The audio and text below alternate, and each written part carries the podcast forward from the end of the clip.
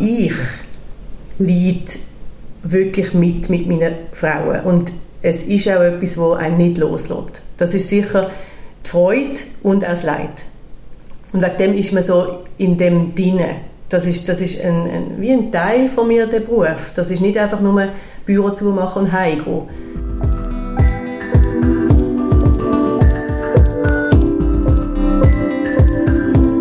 Mal ehrlich, der Podcast von Any Working Mom. Ich bin Andrea Jansen. Und ich bin Anja Knabenhans.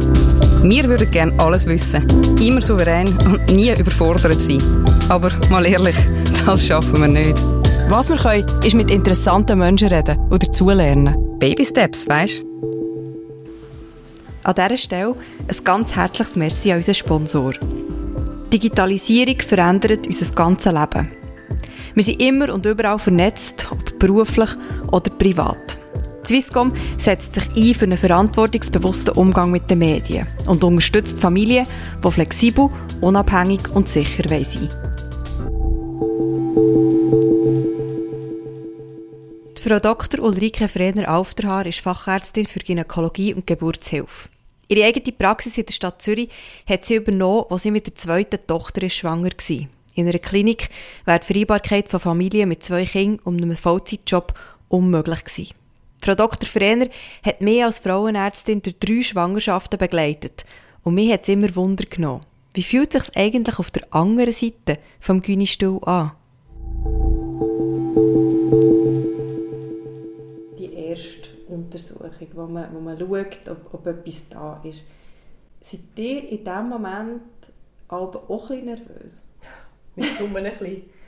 Also ich leide wirklich mit mit meinen Frauen und es ist auch etwas, das einen nicht loslässt. Das ist sicher die Freude und auch das Leid.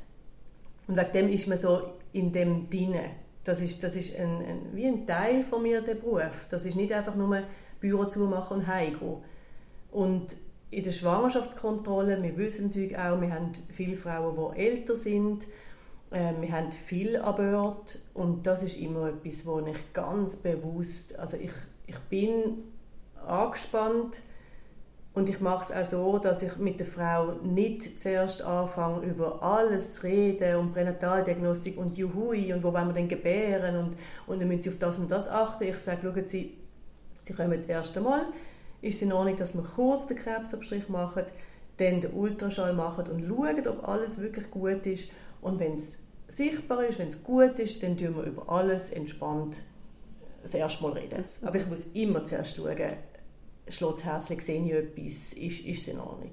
Was geht im Kopf ab, wenn der, der vor einem Ultraschallgerät, ich weiß ja selber, wie das, wie das aussieht, ich habe, ich habe bis auch nach der dritten Schwangerschaft habe ich nicht gesehen, was dir seht und da hätten wir irgendetwas können ja. erzählen ähm, in dem Moment seht ihr etwas und, und die Patientin weiß noch nicht, was mhm. ist. Und was, was geht bei mhm. euch dort im Kopf ab? Mhm. Habt ihr mittlerweile wie, wie äh, eine Vorlage entwickelt, wo ihr mit der Person könnt reden könnt? Oder ist das jedes Mal sehr intuitiv?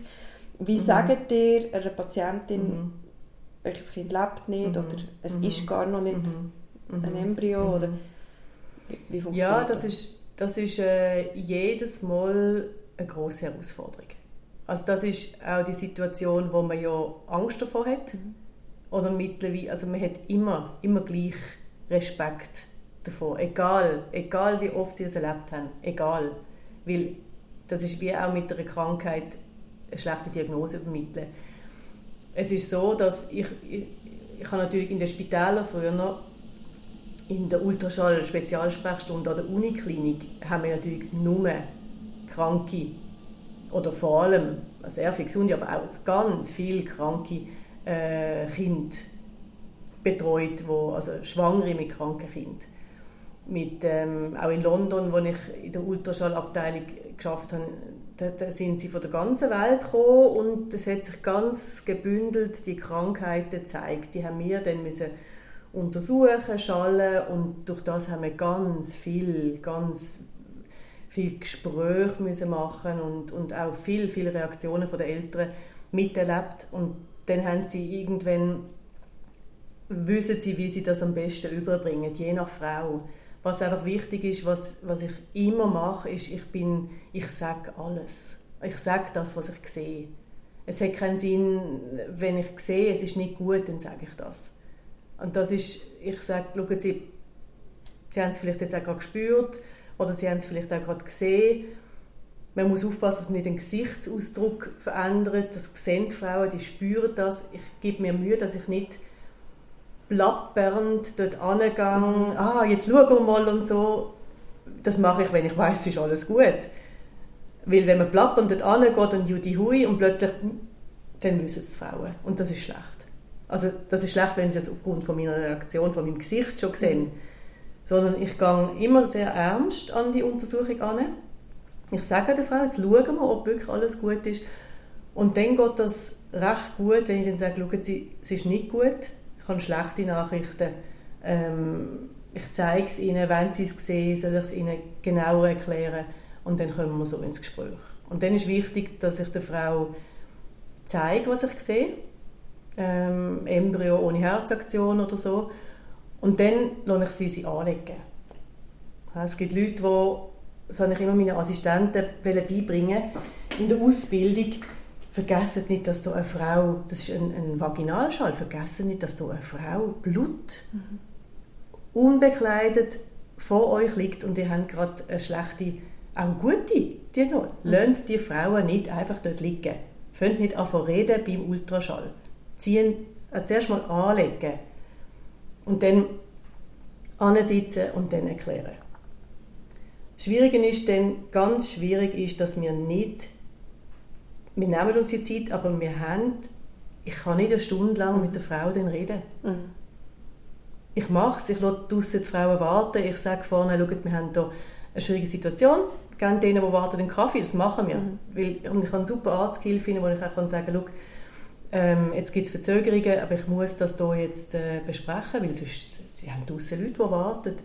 Und das versteht jeder, der wartet draussen, wenn wir das so kommunizieren. Wenn wir sagen, ja, jetzt gibt es gerade Verzögerungen, wenn sie einen Kaffee, wenn sie spazieren, wenn sie einen neuen Termin. Und das machen wir auch. Aber ich kann nicht zwei, drei Patientinnen natürlich heimschicken. Mhm.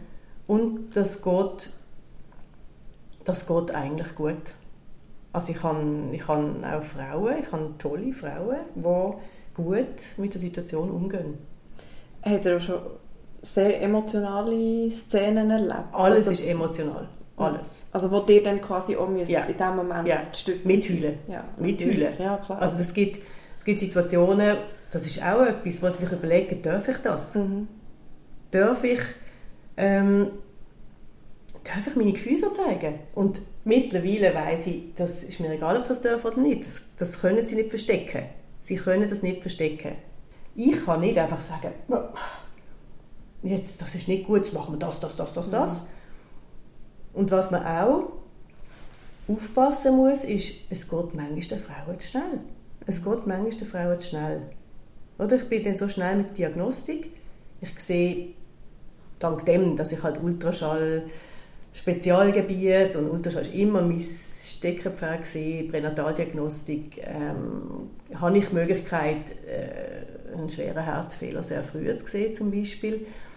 Und kann dann auch der Frau mehr Zeit geben zum Überlegen, aber da muss man auch aufpassen, das mache ich mittlerweile auch aus Erfahrung, weil ich es erlebt habe, dass ich dann sage, ist es okay, wenn Sie jetzt möglichst bald eine genetische Untersuchung oder eine weiterführende Untersuchung haben oder wenn Sie das jetzt einfach mal heimgehen und warten?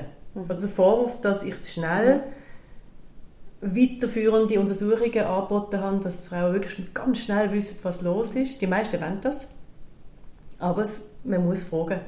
Man muss fragen. Auch bei Krebserkrankungen wenn, wenn wir etwas Schlechtes sehen, dann haben wir die Tendenz, sofort Mammographie und sofort punktieren und sofort jetzt möglichst schnell das Ding rausoperieren. Sie müssen fragen, ob das okay ist, dass sie am nächsten Tag schon die Punktion organisieren. Das müssen sie mit der Frau klären. Mhm. Ich habe eine ganz junge Patientin, die gesagt hat, die hat es dann selber gesagt, ich brauche jetzt Zeit. Einfach zum mal einfach realisieren, was überhaupt passiert genau. ist. Ja. Und dann tut man auch aus emotionaler Unsicherheit tut man möglichst einfach erklären, wissen Sie, ja. wir können es operieren und dann können wir Chemo machen und wissen Sie, das ist einfach, dass man einfach weiss, okay, sie haben jetzt das, aber wir können mit dem und dem und dem können wir sie retten. Und inwiefern haben denn jetzt neue medizinische Möglichkeiten, wie zum Beispiel der Bluttest, es ja noch nicht so lange gibt, Ja. inwiefern hat das etwas verändert? Also, weil halt kommen da jetzt Sachen früher, nehme ich an, zum Vorschein, wo man schon später erst in der Schwangerschaft Mhm. entdeckt Mhm. hat. Und dann müssen sich ja nachher die betreffenden Eltern müssen sich ja die Frage stellen, was machen wir jetzt? Machen wir weiter oder Ja. nicht? Oder, oder ist das meistens dann schon eine Also das gesetzte sich, Sache? Oder?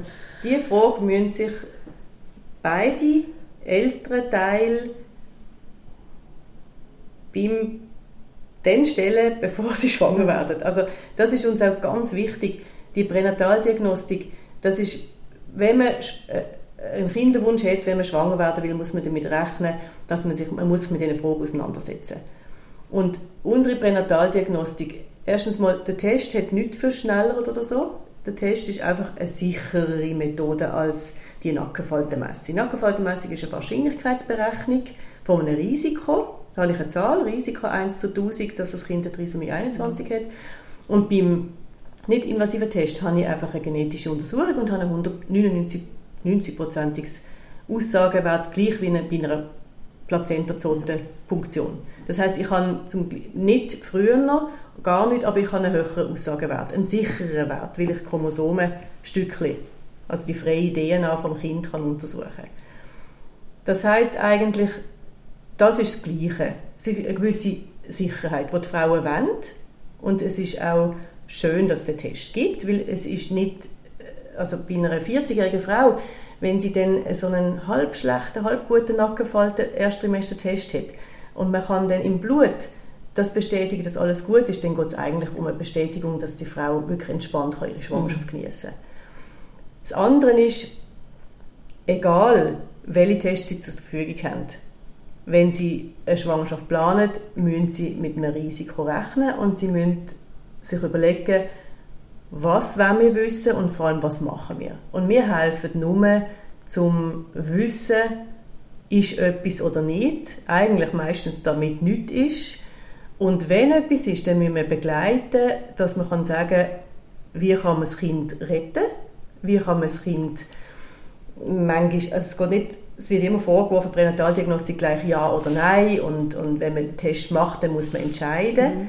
Das muss man nicht. Also man muss schon entscheiden, führe ich die Schwangerschaft weiter. Aber wichtig ist, dass man wissen, wenn das Kind eine Trisomie 21 hat, dann müssen wir wissen, hat es einen Herzfehler oder nicht. Weil der Herzfehler in 80 Prozent bei diesen Kindern, den müssen wir dann im Spital gerade operieren. Dann darf das Kind nicht eine Hausgeburt daheim auf die Welt kommen oder in einem kleinen Geburtshaus. Dann muss das ja ein Unispital. Die Eltern müssen wissen, es kommt die und die Operation aufs, aufs Kind zu, es kommt die und die harte Zeit auf sie zu. Die Eltern müssen informiert werden. Und für das ist die, die wichtige Ultraschalluntersuchung, die genetische Untersuchungen sind ei- eigentlich allermeistens geht um Kinder, die krank sind, wo wir optimal betreuen und aufs Leben vorbereiten. Und jetzt bei einem Herzfehler, wo man Ultraschall sieht, ähm, dort ist es so, da kann man mit der, haben wir mit den Kinderkardiologen geredet und haben gesagt, der Herzfehler ist so schwer, das Kind wird die und die Problematik haben, es wird 13 Operationen brauchen, dass es irgendwie kann leben kann. Und es wird sehr eingeschränkt können leben. Und dann, das ist wichtig, dass die Eltern ganz viel Zeit haben und ganz viel Gespräche. Und man kann sagen, das Kind kann man retten mit den und den Konsequenzen. Und dann können sich die Eltern entscheiden, wenn wir unserem Kind das antun oder wenn wir es die Schwangerschaft frühzeitig abbrechen oder wenn wir es auf die Welt kommen lassen und dem lieben Gott übergeben, weil das Kind stirbt dann. Und dann kann man auch in der Ethikkommission man kann sagen, wir wollen das Kind nicht, sicher nicht äh, die Schwangerschaft beenden. Das ist ein harter Eingriff, den wir nicht wollen. Wir, wir wollen die Schwangerschaft weiterführen und das Kind stirbt dann nach der Geburt. Die meisten tun sich aber schon für vorher entscheiden, weil es ist doch ein großer Weg, ein grosser Weg, ein schwieriger Weg. Und dann gebären und dann zuschauen, wie das Kind verstirbt, das ist natürlich eine ganz, ganz, ganz schwierige Situation. Seid ihr da schon dabei gewesen? ich bin bei eigentlich allen Sachen schon dabei gewesen, wo so die schwierigsten Fälle sind. Eben durch das, dass ich in London lang geschafft habe, an der Universitätsklinik Basel in der pränataldiagnostischen Abteilung, wo sehr eine bekannte, gute Abteilung war, sehr lang geschafft habe. Ich habe meine ganze Ausbildung dort eigentlich gemacht. Habt ihr eure eigenen Schwangerschaften aus, mit all dem Wissen und all dem Hintergrund anders wahrgenommen oder vielleicht noch mehr als grösseres Wunder wahrgenommen? Ich frage aus dem Grund, weil ich eigentlich mit jeder Schwangerschaft, bei der ersten mhm. bin ich eigentlich noch mit, wie soll ich sagen, relativ unbeschwert, bin ich überzeugt gewesen, da kommt dann irgendwann nach zehn Monaten kommt dann das Kind raus. Ähm, und bei der dritten bin ich eigentlich bin ich einfach nur noch dankbar gewesen, dass, dass es mhm. dass alles ja. dran ist. Ja. Ähm, ja, und, und wenn man so viel Wissen hat, auch mhm. was kann gut kommen und schief mhm. gehen, mhm. wie, wie verändert das die, die eigene Schwangerschaft?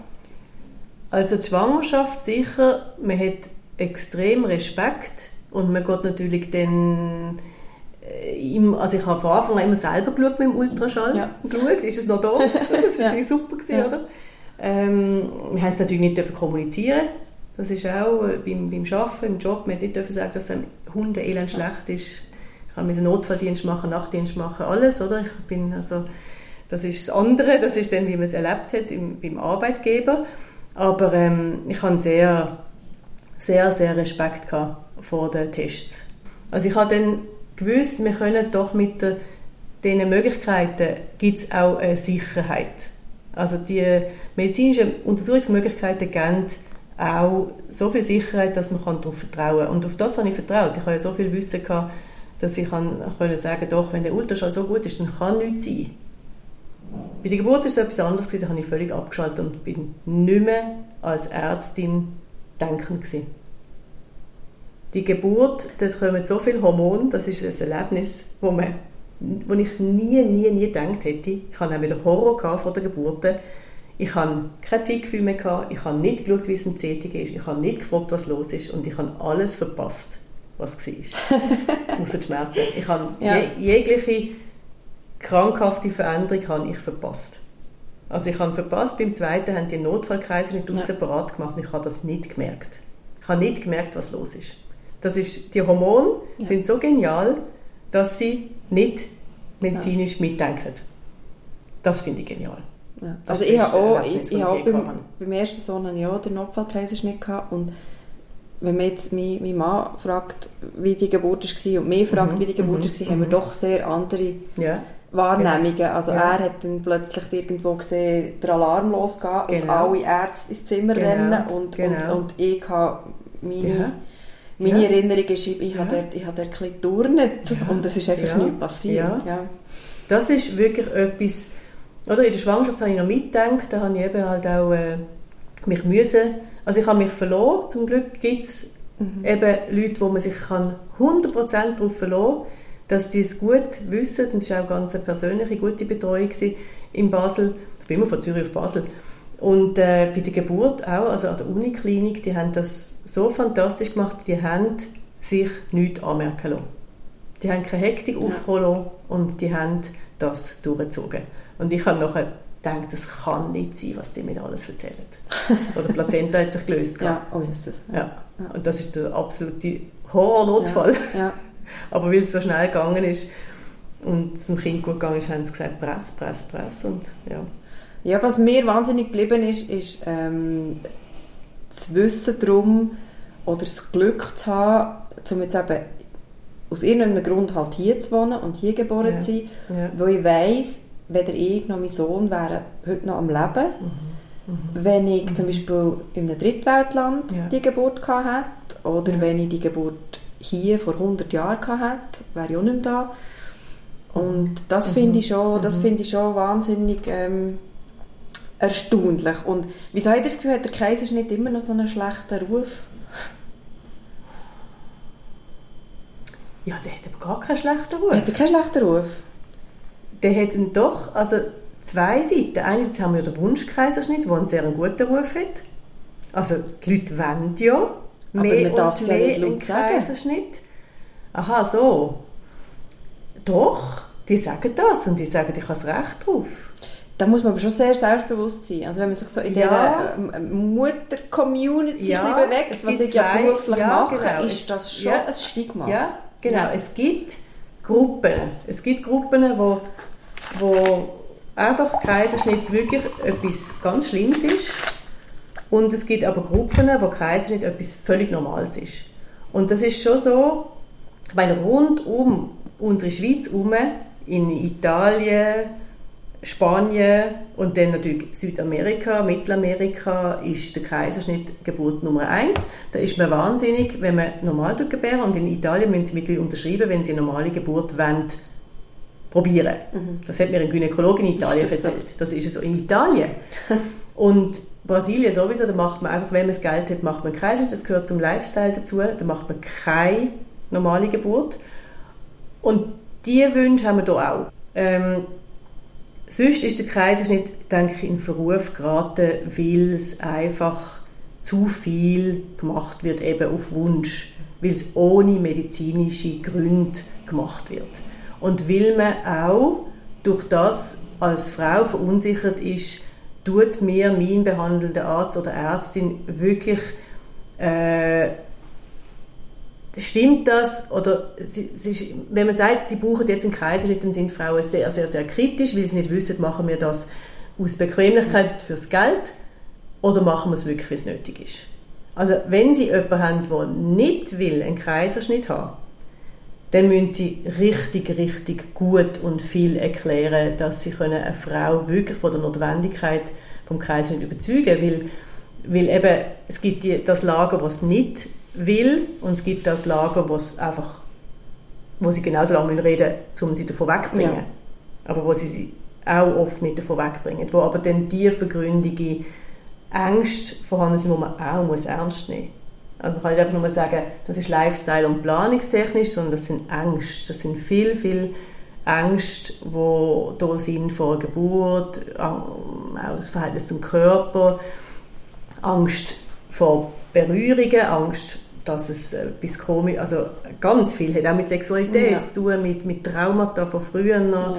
Ja. Wenn man da ein bisschen tiefer geht, und das sollte man gehen, bevor man jemandem einfach einen Wunschkaiserschnitt präsentiert oder anbietet, muss man darüber reden. Und es sind sehr viele Sachen, die dabei rauskommen. Und ich glaube, zum Teil sind es halt auch ein bisschen falsche Vorstellungen. Ja. Also wo ich jetzt finde, Ja. wo ich habe ich habe den Kaiserschnitt als sehr äh, anstrengend empfunden. Ja. Und ich meine, es ist Ja. eine Genau. Operation. Genau, genau. Das muss man unbedingt alles sagen. Also, es macht weh, es sind Ja. Schmerzen, es hat Komplikationen. Man muss immer erwähnen, dass es, dass es äh, für, für Kind äh, ohne Grund ist es für Kind wirklich nicht gut. Oder? Das ist, das, man, man darf das nur machen mit Grund. Wir müssen aber, das ist auch vor zehn Jahren ist das natürlich aufgekommen und dann hat es immer geheißen, was machen wir mit denen, die das unbedingt wollen? Dürfen wir da mitmachen? Ähm, wir müssen das anbieten heutzutage. Sie müssen aber eine ganz, ganz gute Aufklärung machen. Und ich bin halt noch so groß geworden in der Medizin äh, an der Universitätsklinik Basel, wo ich meine hauptgeburtshilfliche Ausbildung gemacht habe. Das ist natürlich unglaubliche Fallvielzahl und sehr viele krankhafte Sachen gewesen, sehr viel Notfallkaiserschnitt. Ich bin dankbar, dass ich dort das gelernt habe, weil das müssen sie nachher können. Sie müssen die Geburtshilfe können, wenn sie irgendwo als Oberarzt arbeiten. Oder? Das ist wirklich heftig.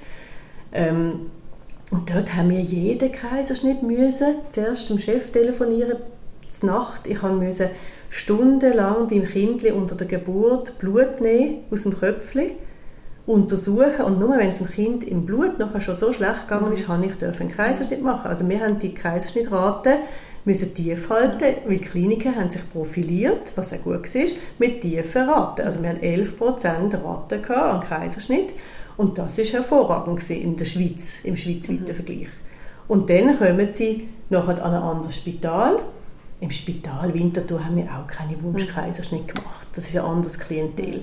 Aber dann kommen sie in die Praxis, sind Belegärztin und werden plötzlich mit so etwas konfrontiert. Und plötzlich ist der Kaiserschnitt äh, quasi, eben, sie müssen sich rechtfertigen, warum sie eine Geburtslang Mhm. durchziehen, warum das Kind vielleicht bei der Geburt Schäden erlitten hat oder warum es so hektisch wird, hektisch wird plötzlich, wenn man doch könnte so gemütlich einen Kaiserschnitt machen Das hat sich sehr gewandelt. Und Ja. heutzutage ist bei keiner Klinik eine Quote von hohen Kaiserschnittraten etwas Negatives. Also mir hat schon jemand empfohlen, ah, wenn, dann, weißt, wenn du den Kaiserschnitt willst, dann gang doch zu dem und dem. Ja, Hat mir also schon Ja. gar schon mal jemand empfohlen Ja. und ich gesagt, ja, also Ja. ich habe jetzt die Wahl nicht, Ja. aber ähm, also wir haben kürzlich eine Diskussion gehabt, da habe ich gesagt, ich mache das alles, aber es ist von der geburtshilflichen Sichtweise ist es nicht das, was gut ist und es ist nicht eine gute Medizin, aber wir, wir reden einfach darüber. Und dann hat äh, der Kollege mich mit Augen angeschaut und gesagt, wieso machst du dir die Mühe? mhm. Wieso redest du so viel, wenn es doch viel einfacher wäre für dich Mhm. und für die Frau, einfach den Kaiserschnitt zu machen? und warum? Weil das für Mutter und Kind, es ist nicht die richtige Geburtshilfe. Es, wenn es denn stimmt, wenn sie nach dem ganzen Gespräch sagt, ich möchte das, dann haben wir es so gut besprochen, dann ist es für die Frau der richtige Weg. Aber wenn ich das nicht mache, sie hat nachher Schmerzen, das Kind hat Wasser auf der Lunge, äh, sie ist völlig enttäuscht, weil es nicht so toll ist, wie sie überall gelesen hat, dann, dann hat sie ihr Trauma, und das ist ein Trauma, und dann, dann äh, habe ich das nicht gut gemacht, dann habe ich sie nicht gut aufgeklärt, dann, dann geht es ihr und mir nicht gut. Ich würde noch ganz schnell über, über nach der Geburt reden. Also eigentlich eben dann, wenn, wenn, wenn die Mutter Mutter ist Mhm. und, und das Kind da ist. Und ich habe so ein gemerkt, es gibt so ein paar Themen, die wahnsinnig viele Frauen und auch junge Mütter beschäftigen und wo mir aber denkt, es wird nicht darüber geredet oder, Mhm. oder kaum darüber geredet. Wir haben vor kurzem bei uns einen Artikel gehabt über, ähm, über eine Mariske, die man hat müssen Mhm. entfernen Und das hat eine riesige Resonanz gehabt, wo plötzlich Mhm. ganz viele Leute, Leserinnen gesagt haben, ich gehe, ich gehe, habe ich auch erlebt. Äh, solche, die gesagt haben, ich traue mich gar nicht zu schauen. Ja, ja, ja. Ähm, das ist so ein, ein Tabuthema. Mhm, mhm. Oder auch ähm, Schmerzen am, am, am Damm, nach Mhm. einem Dammriss. Ich kenne Frauen, die wo, wo keinen Sex mehr können haben Mhm. ohne Schmerzen zu haben. Man, man liest nicht drüber, man, man redet nicht drüber. Also die Frauen haben einfach nicht die gute Person, wo sie betreut und wo darüber redet. Also ich kann, das ist bei mir Alltag. Das ist bei mir Alltag. Also zum Glück kommt es nicht bei jeder Frau vor, aber ich betreue sehr viele Frauen mit diesen Problemen. Wir haben immer, immer ähm, eine Nachbesprechung. Sie sehen nach der Geburt, ob sie noch Hämorrhoiden hat. Ich sehe ja schon während der Schwangerschaft, ob sie Hämorrhoiden hat. Und die Marisken sind ja nachher die Hautfalten, die übrig bleiben. Es ist nachher das Hygieneproblem. Das tun wir alles behandeln.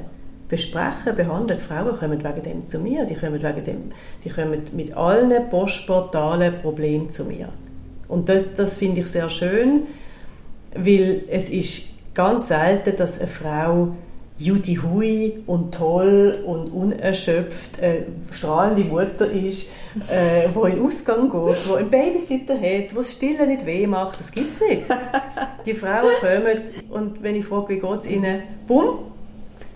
Und da- das ist so gut, wenn man kann sagen es ist normal, es ist normal, es macht alles weh, Stille macht weh, über das müsste man mal schreiben. Stille ist eine Höchstleistung, man schwitzt, man stinkt, man tut Man anders, blüht. man blutet, es macht weh, das Kind schreit, man ist, es ist ein Fulltime-Job. Ich habe viele Frauen, die nicht können stillen können, die komplett K.O. ankommen, mit Schöppeln, Abpumpen, Stillen, das auch noch nachschöppeln. Dann sage ich, stopp, stopp, jetzt müssen sie abstillen. Und sie getrauen sich nicht. Ja. Weil jemand gesagt hat, probier es doch mal ja, richtig. und weil in den Spitälern Genau. von der Hebamme und von der Stillberater, das muss ich wirklich sagen, öffentlich sagen, es wird enormer Aus Druck ausgeübt auf die Frauen. Das gehört dazu, zum guten Ton, dass man muss stillen. Mhm. Und es gibt Frauen, die nicht können stillen, wo zu wenig Milch kommt, wo alles so offen ist. Und die, die muss ich retten. Ja, stillen ist Liebe, Ja. oder? Und dann Und das dort- Problem, wenn man es nicht kann, Dort müssen sie so dann- feinfühlig, Ja. dort müssen sie sagen, dort, sind mir immer dann die bösen Ärzte im Spital, die gesagt haben, Schluss, Mhm. fertig, ich muss die Frau retten, die kriegt mir zusammen, die ist mir schon zusammengeklappt, sie muss aufhören stillen, dem Kind schadet das nicht und dann die Medikamente geben. Das ist immer ganz böse, wenn wir das machen. Und das ist wichtig. Aber vielleicht seid ihr da, habt ihr nicht das Gefühl, in, in, in gewissen Fällen seid ihr die einzige Person, die das zu hören bekommt. Ich, ich habe nicht Ja. das Gefühl, dass im, im Ja. ich kenne ganz viele Frauen, oder ich bin sehr viel konfrontiert mit Frauen, Mhm. wo ich das Gefühl Mhm. habe, die erzählen das niemandem. Ja. Ähm, darum kommen wir, wir, ich komme ja. Mails über von Leuten, die uns Sachen so erzählen, oder? weil sie einfach sagen, ich habe das Gefühl, da, da wird man gehört. genau. Ähm, genau. Aber was, was ums, ums, ums Stillen geht, oder eben so Sachen im Intimbereich, Ja, wo, wo man sich nicht... ja, Also ich muss ganz ehrlich sagen, ich sage auch nicht äh, ja, im, im Freundeskreis so. ja. Übrigens, Ja. Ich erlebe, dass die Frauen trauen sich nicht in unserer Gesellschaft zuzugeben, dass eine Geburt, dass sie das nicht so einfach 0815 äh, Superwoman hinter sich bringen. Dass es weh macht, dass es unten offen ist, dass es kann wirklich drei, vier Monate lang Schmerzen machen was auch ich immer sage in der Erklärung, die Frauen wissen das auch nicht, es steht auch nie, es sagt einem auch niemand. Man ja, einen- wenn man stillt, hat man einen, einen relativen Östrogenmangel. Also man hat trockene Schleimhaut wie eine ältere Dame in der, in der Menopause. Das heißt, wir haben eine Studie gemacht in Basel über das.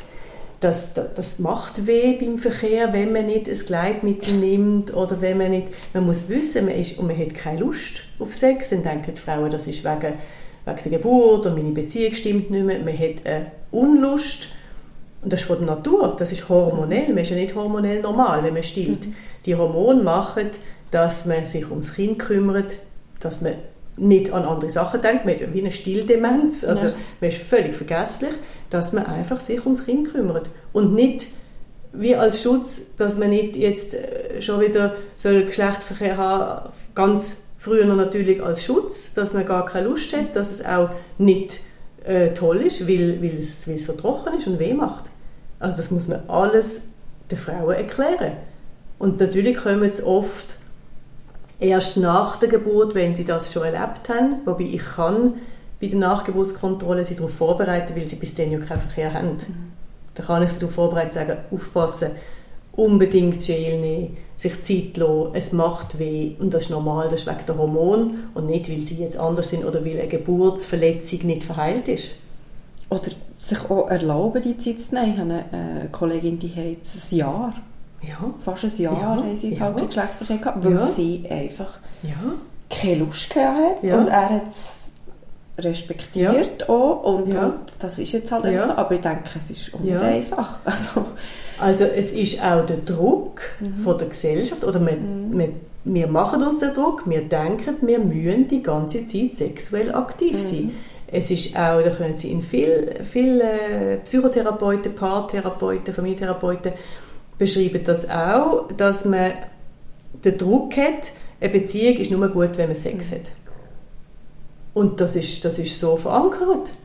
Und dass eine Frau äh, andere Form von Zärtlichkeit kann erfahren während dem, oder dass eine Frau, wenn sie stillt und wenn sie erschöpft ist und wenn es alles komisch schmeckt und man sich selber in seinem Körper nicht mehr wohlfühlt, weil alles abhängt, dass sie dann nicht möchte ihrem Mann gegenüber treten, nackt, weil sie sich schämt. Das, das ist alles ein Tabu. Das, und, und man will ja attraktiv sein, das ist auch das, warum ich bei den Geburten sage, bitte schauen Sie nicht, wenn ich dort unten nein. Ich, ich habe immer diesen Männern eigentlich das wirklich strikt verboten. Die sollen bei ihrer Frau sein, die sollen beim Baby sein, die sollen die Hände halten und die sollen nicht unten schauen. Weil das ist ein Tabu. Das ist, das ist eine Zone, die soll, die soll erogen sein, die soll, das ist etwas Schönes, das ist, hat etwas mit Beziehung zu tun. Und wenn dann alles verrissen ist, alles blutet, und dann dort zuschauen, wenn ich das zusammennehme, das ist, das ist wirklich das Bild, das noch immer wieder kommt. Oder? ja, das, das finde ich einfach für die Beziehung und für die Frau auch, auch unmöglich, dass der Mann dann schauen, was da alles, ich meine, beim Baby, Abnabeln, alles, das ist alles völlig wichtig. Aber nicht, wenn man da einen Dammschnitt, der massiv blutet, muss nähen und dann, das finde ich einfach irgendwie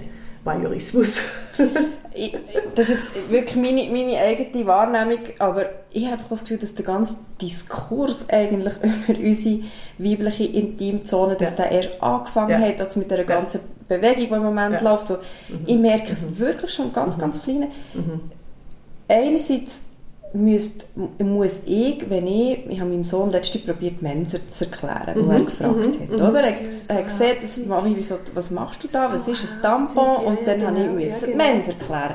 Mhm. Und ich merke, dass ich relativ schnell mhm. komme, mhm. komme mhm. Anschlag. Mhm. Ich kenne ja. ganz viele erwachsene Frauen, die ihren eigenen Zyklus nicht ja. können erklären können. Nein, ist ja super kompliziert. Natürlich super kompliziert, genau. aber eigentlich mhm. ist es eine, mhm. also mhm. für uns eine ganz grundlegende ja. Geschichte, die uns ja. ausmacht ja. und eigentlich uns auch unsere, ja. unsere, unsere Kraft gibt. Ja, genau, natürlich, genau. uns als Frau genau. definiert. Genau. Und ich habe manchmal das Gefühl, uns fehlt dort uns fehlt auch die Sprache. Uns fehlt auch die Sprache mit unseren, unseren Mädchen, über ihre Intimzone zu reden. Mhm. Ich habe mhm. ganz viel es, gibt entweder nimmt man einen medizinischen Ausdruck, Vagina, mhm, mhm, mhm, oder dann nimmt man ganz viel, nehmen dann irgendeinen einen schönen, mhm, also ich weiß einen Fantasienamen, so, aber es ist, ja, wie, genau, es genau. ist viel schwieriger, ja. Ja. darüber zu reden, als mit einem Buch. Ja. Das habe ich gerade gestern, das ist ein guter Artikel jetzt im Fritz und Franzi. Ich weiß nicht, ob Sie den gelesen haben. Nein, noch nicht. Gestern oder heute Morgen habe ich gelesen. Äh, dort ist einfach das Thema, es ist zwar nicht zum Thema gewesen, das Thema war, was ist, wenn Kind äh, die Eltern beim Sex verwünscht, mhm. wie soll man reagieren, aber schlussendlich ist sie gar nicht auf das eingegangen, die Therapeutin, die, die, die das geschrieben hat, sondern sie ist eigentlich darum, darauf eingegangen, wie man soll, äh, unter anderem wie man soll Geschlechtsteil von der, von der Frauen benennen mhm. und dass das eben alles unter Scham und Schambehaarung, ja. Scham, Bein, das heißt halt einfach mhm. so, oder, dass man lieber soll von Intimbehaarung reden und so, das ist dort ja. noch recht... Ähm, gut thematisiert worden, dass es auch früher an geheißen hat, äh, das ist alles, man darf sich da nicht anlängen, man darf sich nicht selbst befriedigen und so weiter. Äh, aber ähm, ich glaube, eben bei den Männern ist ganz klar, das ist natürlich auch der Darwinismus, oder? Das, das ist boah, Männerkraft und bei jedem jeder Künstler damals in der Antike, jede Statue hat also die Männerkraft dargestellt und bei der Frau das schöne Weibliche und und das weibliche äh, Genitale ist, ist einfach, äh, ist, ist einfach nicht beschrieben mhm. worden und auch nicht als etwas Schönes. Das ist einfach funktionell und klein und geschrumpft und so eine halbe Mann, oder? das ist, ich glaube, das ist einfach so in den Ursprüngen der Menschheit drin. Das ist, der Mann hat ja als Jäger und Sammler müssen äh, irgendwie sich, sich seine Gene verbreiten und, und, und äh, warum jetzt das nicht, nicht als etwas Schönes dargestellt wird oder warum das Blut etwas Dreckiges ist, mhm. das ist wirklich von ganz, ganz früher noch. Und Könnte ja auch im Gegenteil eigentlich etwas, etwas... Etwas Wunderbares. Ich ja, meine, das, oder? das ist, äh, also es ist so, dass, dass sehr viele Frauen denken, ähm, die Männer sei etwas Reinigendes. Mhm. Also das Blut muss raus, sonst bin ich dreckig. Mhm. Und das ist in der Kultur, in der islamischen Kultur sowieso mhm. noch mehr. Oder? Da, da müssen Frauen eine Mens haben. Wir haben die Diskussionen immer, wenn man ein Verhütungsmittel ja. einsetzen mit der Spirale, wo man keine Mens mehr hat, das ist in gewissen Kulturen tabu, die müssen eine Mens haben. Ach, wegen der Reinigungsfunktion. Ja. Und ähm, wenn man dann erklärt, dass die Folge dann auch mit der Spirale, wo geht das Blut an? Wenn man dann erklärt, dass die Schleimhaut gar nicht, also Frauen wissen eigentlich nicht, dass sich da Schleimhaut auf- mhm. und abbaut, dass das Blut nicht irgendwo sonst herkommt. Ja. Also es ist wirklich, wie Sie sagen, das Wissen über den Zyklus und über die Funktion und so ist wirklich äh, insgesamt nicht, nicht groß vorhanden und wird auch in der Schule, in der, dort müssen wir ansetzen, es wird in der Schule im Sexualaufklärungsunterricht nicht erklärt. Also ich habe das selber erlebt in unserem Dorf, ich bin sehr erpicht drauf und habe mich gefreut, was wird die Lehrerin in der fünften Klasse als Pflichtfach in Sexualkunde erklären. Ich habe herausgefunden, es gibt kein Lehrbuch, es gibt kein Pflichtheft, was sie müssen besprechen müssen. Sie können es machen, wie sie es wollen. Ich habe dann über den Elternrat, bin ich sehr engagiert gewesen, habe dann gesagt, Moment, Moment, man kann doch nicht einfach nur so Aufklärung machen, weil die kommen vielleicht auch nicht so draus und das ist eine junge Lehrerin und ich habe gesagt, bitte sag mir, wenn du Hilfe brauchst. Ich komme und ich helfe dir, weil es geht auch um Aufklärung und es geht um Verhütung zum Beispiel. Und das haben wir früher als, Assistenz, als Assistenzärztinnen von der Gyni, sind wir vom Triemli aus in die Schule mit dem Köfferle mhm. und haben Verhütungsberatung gemacht, mhm. als Ärztinnen. Und die Lehrerin hat dann gesagt, ja, ja, sie macht es irgendwann. Also Fazit ist, sie hat es nicht gemacht in der fünften. Sie ist dann gegangen, dann ist die neue gekommen und die hat es auch nicht gemacht. Die hat's, die, von der fünften hat es einfach fünfte Klasse jetzt einfach der andere übergeben. Effektiv hat der, der, der, Unterricht nicht stattgefunden. Also meine Tochter hat drei Blätter bekommen, was ist Liebe, äh, was ist Zuneigung, wie kann man sich Zuneigung zeigen. Da haben sie ein bisschen Herzli, Bub und Mädchen. Null Sexualkunde. Und dann bin ich auf Barrikaden und habe gesagt, es geht nicht. Und dann habe ich ähm, von einer Kinderpsychologin ähm, einen Tipp bekommen über die Zyklusshow. Und die gehen in Schulen und tun gruppenweise für Mädchen und für Buben getrennt den Zyklus erklären. Mhm. Und das ist ein ganzer Tag, das muss man organisieren, kostet 100 Franken pro Person und das ist ein Theater, das die spielen. Es ist professionell, da wird auch ein bisschen über die Verhütung geredet, aber vor allem um, geht es um die Anatomie. Mhm. Und die Mädchen lernen, äh, dass sie jeden Monat wunderbar einen Eisprung haben und dann wird das Ei vorbereitet und es könnte befruchtet werden. Es geht nicht weiter. Und dann gibt es eben den Zaubersaft, der ermöglicht, dass die Spermien könnten zum Ei. Und das wird alles ganz schön, so eine große Gebärmutter mit so Plüsch und dann äh, der Eisprung ist dann irgendwie also ganz herzig gemacht als Theater. Und am Schluss tun sie das Theater vorführen, der Eltern, am Oben. Mhm. Und das ist, dort wird das zelebriert die erste Mens, ja. wie schön das ist und das finde ich super. Und das ist nicht etwas Grusiges und ich weh und ich habe Bauchweh und alles ist schlecht, sondern das ist wirklich gut und das, das äh, ist auch bei den Mädchen wirklich super angekommen. Aber, aber sonst findet das nicht statt. Mhm. Und das müssen wir unbedingt ändern. Unsere Kinder, die, die, die kennen nicht die eigene Anatomie. Mhm ja, ich, ich merke halt auch, wie, also beim Sohn ist es wie gegeben, oder? Der findet es schnell natürlich super Eben. toll und der findet das natürlich, der, der, das kann man ja aber auch anlängen, ja, das ja. sieht man. Ja. Und, und, und, ich sehe es sehr nachher als meine, ja. als meine Aufgabe, um meinen ja. Töchtern eigentlich das Gleiche zu vermitteln. Sagen, ja. wir, wir, haben wir sagen jetzt Mumu, ja. wir sagen, wir haben für einen Mumu, das ist einfach auch super. Ja, ja genau. Äh, ja. ja, ja. Mütter kommen zu mir und sagen, wie soll ich meinem Kind beibringen, ein Tampon zu benutzen? Ja. Und dann sage ich, ja, tue ich die Mutter instruieren, meine Patientin in der Sprechstunde, ja. wie sie soll ihrem Kind beibringen und sonst sage ich, bringen Sie das Kind vorbei und dann mache ich es. Aber ich fände es schöner, wenn es die Mutter macht, weil es ist ja auch etwas, etwas sehr Persönliches und, und ja. Ist und, etwas, wo man auch, da kann man ja das Genitalien ja. auch erklären und, und dann können sie sich auch mal anlängen, das ist immer gut, äh, immer gut. Tampon, Mens, ist immer gut. Dann können Sie mal schauen, dort unten, oder? Wenn Sie es vorher ja. nicht gemacht haben. Ja. Spätestens dann. Aber es ist eine ganz äh, grosse Hemmschwelle. Ich habe noch eine Frage für euch. Ihr habt selber, seit ihr seit zehn Jahren die Praxis hier, ihr habt während dem, oder bevor ihr die Praxis mhm. eröffnet habt, ihr eure Töchter bekommen. Mhm. mhm. Also ihr seid mhm. eine Working Mom, wie sie mhm. im Buch steht. Mhm. Ja. Wie macht ihr es? Für euch und mhm. welche gebt ihr euch Müttern, die hier Mütter werden, die genau mit der gleichen Situation konfrontiert werden, gebt ihr, gebt ihr ihnen Tipps mit oder auf den Weg? Also ich hoffe, dass es sich mittlerweile verändert hat, aber zu damaligen Zeiten bei mir ist es einfach eigentlich nicht vereinbar gewesen. Also erstens mal habe ich durch die lange Ausbildung, ich habe mich halt wirklich für meinen Beruf entschieden. Ich mhm. habe äh, acht Jahre lang gehabt, bis ich den operativen Facharzt fertig hatte, weil mir jenste äh, Stein weggelegt wurde, weil es einfach immer geheißen hat, äh, der und der darf zuerst operieren. Wir müssen ja die Operationen einfach erledigen. Wir haben einen Operationskatalog, den wir machen müssen. Da stehen sie einfach hinten an. Und dann kommt es auf den Chef drauf an, wer er privilegiert, bevorzugt. Und dann äh, fehlen ihnen noch vier Gebärmutterentfernungen für den Facharzt. Dann warten sie nochmal ein Jahr, bis sie endlich mal dürfen denn das machen. Machen nebenbei aber Oberarztdienst und alles.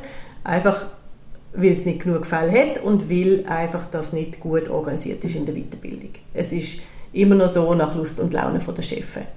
Damals. Mhm. Das heisst, ich war 35, als ich meinen Facharzt fertig hatte. Und dann habe ich mir immer gesagt, ja, wenn dann noch Kinder kommen, dann kommen sie halt und wenn nicht, dann nicht, weil ich habe wirklich äh, sehr gern geschafft. Viel und gern. Es hat sich aber auch privat so ergeben, dass mit der Beziehung dann mit 30 die eine fertig war und dann hat man halt sich so im Beruf gestürzt und einfach immer weiter geschafft. Viel Zeit, viel, viel, viel Zeit im Spital verbracht, wo eigentlich schade ist. Und mit der Schwangerschaft ist es so gewesen, dass ich wirklich denen probiert habe, eine Teilzeit-Oberarztstelle zu bekommen. Und in Winterthur hat es von sechs Oberarztstellen eine ist zum Teilen gewesen.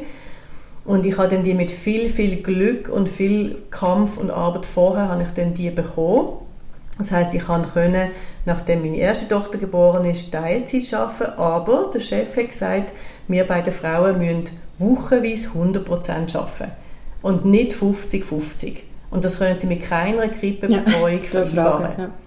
Und das ist einfach, das ist immer noch so, es wird den Frauen einfach äh, Tausende von Tonnen von Granitfelsen in den Weg gestellt, weil ich habe die Stelle gebraucht. Ich habe, sie müssen zwei Jahre Oberärztin sein, dass sie können in einem Beleg als Spital nachher in der Praxis weiter operieren und ich kann nicht meine ganze Karriere, meinen ganzen Beruf aufgeben.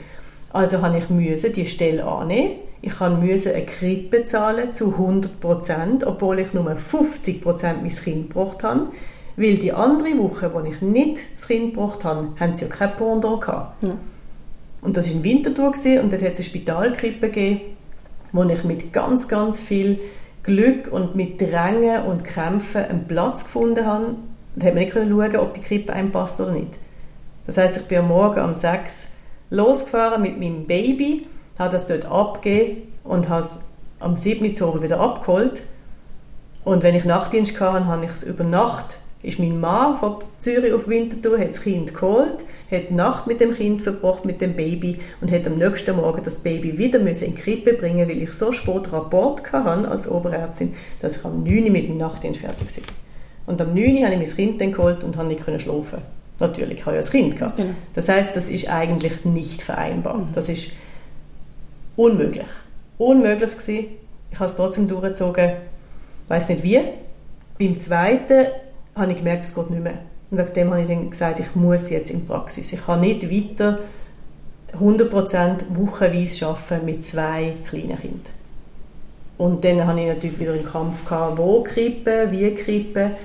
Als ich die Praxis aufgemacht habe, bin ich immer zu spät in der Krippe, weil es da noch ein Notfall war. Dann müssen sie den Notfall ja fertig machen, dann rasen sie in ihre Gemeinde, Kinderhaus macht um halb sieben zu. Es ist nicht vereinbar das Kinderhaus ist nicht da für Working Moms, sondern die machen einfach zu um 6 mhm. oder um 4 ab 6 Und Frauen in unseren Positionen haben nicht um 6 fertig.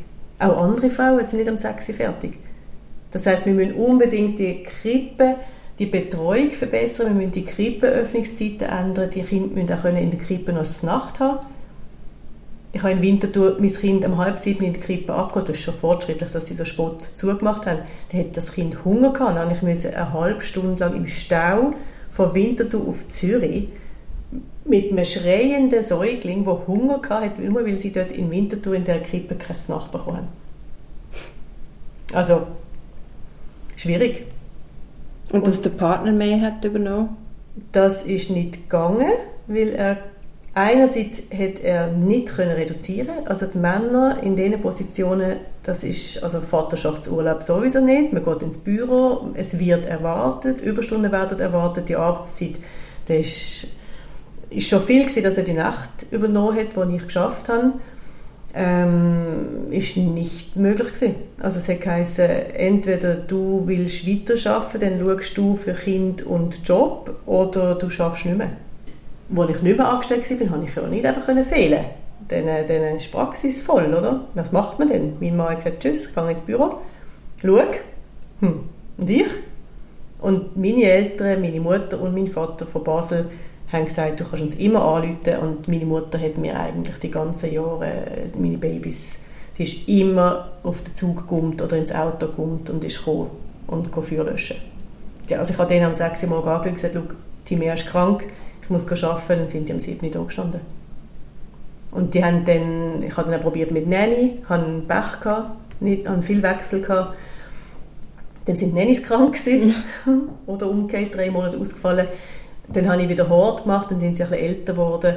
Aber ich habe immer das Problem gehabt, was ist, wenn, wenn ich gerufen wird für eine Operation, wenn ich muss wegrennen muss. Das hat von der Energie her und von der also es ist, die, es, ist, es ist nicht vereinbar eigentlich. Es schließt ein. Also es, es ist immer ein Kampf. Und es gibt eine Studie, die Nichtvereinbarkeitsstudie. 60 Prozent der arbeitende Mütter gehen in ein Burnout. Das ist also eine schlimme Zahl. Und das ist schon, also die Frage, wie soll man es anders machen? Wir müssen einfach die Möglichkeiten haben von Betreuung, und zwar Betreuung von 6 Uhr morgens bis zu um 8 Uhr oder, oder, oder nach Wunsch. Es wäre sehr einfach, die Ideen sind da und Frauen wollen ja, man kann sich zusammenschließen, alle haben die gleichen Probleme. Mhm. Und was sagen ihr denn, wenn, wenn jemand da sitzt, wo, wo, wo jetzt gerade ist Mutter geworden und, und wo zum Beispiel gerade wieder hat arbeiten oder wo auf das hin, äh, wo, wo der Arbeitseintritt wieder äh, bevorsteht und mir ist es so gegangen und ihr leben eigentlich links und rechts genau das Gleiche. Also wir kommen ja alle auf die Welt. Also ja. wir haben ja alle gemeint, ja. das lässt sich dann super organisieren ja. und merken dann, aha. Ja. ich tue es vorher ansprechen. Ja. Ich tue ganz aktiv, weil ich auch will, dass wir Frauen wirklich in der Gesellschaft drinnen bleiben und berufstätig bleiben, tue ich es in der Schwangerschaft ansprechen, ganz früh, wie wenn sie beruflich weitermachen. Das gehört zu meinem Beratungsteil dazu. Das ist völlig nicht meine Aufgabe, aber mir ist das einfach wichtig. Haben Sie mit Ihrem Chef geredet, wie viel Prozent wollen Sie zurück? Ist das vereinbar? Haben Sie Kinderbetreuung organisiert? Haben Sie sich angemeldet in der Krippe? Ähm, haben Sie mit Ihrem Mann geredet? Und viele sagen, ich will nicht mehr zurück. Ich mache mal Pause.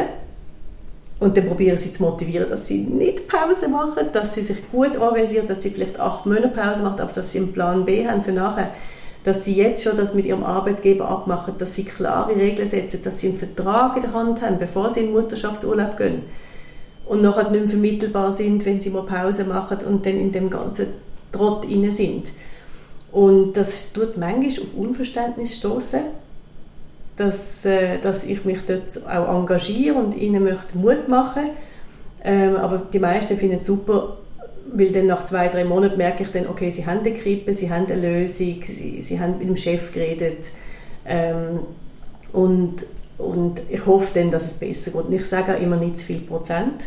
Ich habe auch Frauen, die sagen, okay, ich gehe 90 zurück, ich gehe 100 zurück. Dann muss ich nur sagen, Chapeau, ich hoffe, dass es klappt. Und ähm, es gibt Frauen, die sagen, dass das klappt. Die bewundere ich. Ja, und am Anfang weiß man halt auch noch nicht alles, was man dann weiss nach zehn Jahren, keine oder? Ahnung. Ich habe keine Ahnung. Aber es ist, ähm, wir müssen das organisieren, dass es für unsere Kinder einfacher wird. Und wir müssen uns auch untereinander organisieren. Und wegen dem eben die Frage wegen der Frauen, ähm, sicher genug Pause haben, auch ich tue immer aufklären über den unbezahlten Stillurlaub, was wir dürfen nehmen aber sie müssen sich vorher für sich in der Schwangerschaft einen klaren Plan machen.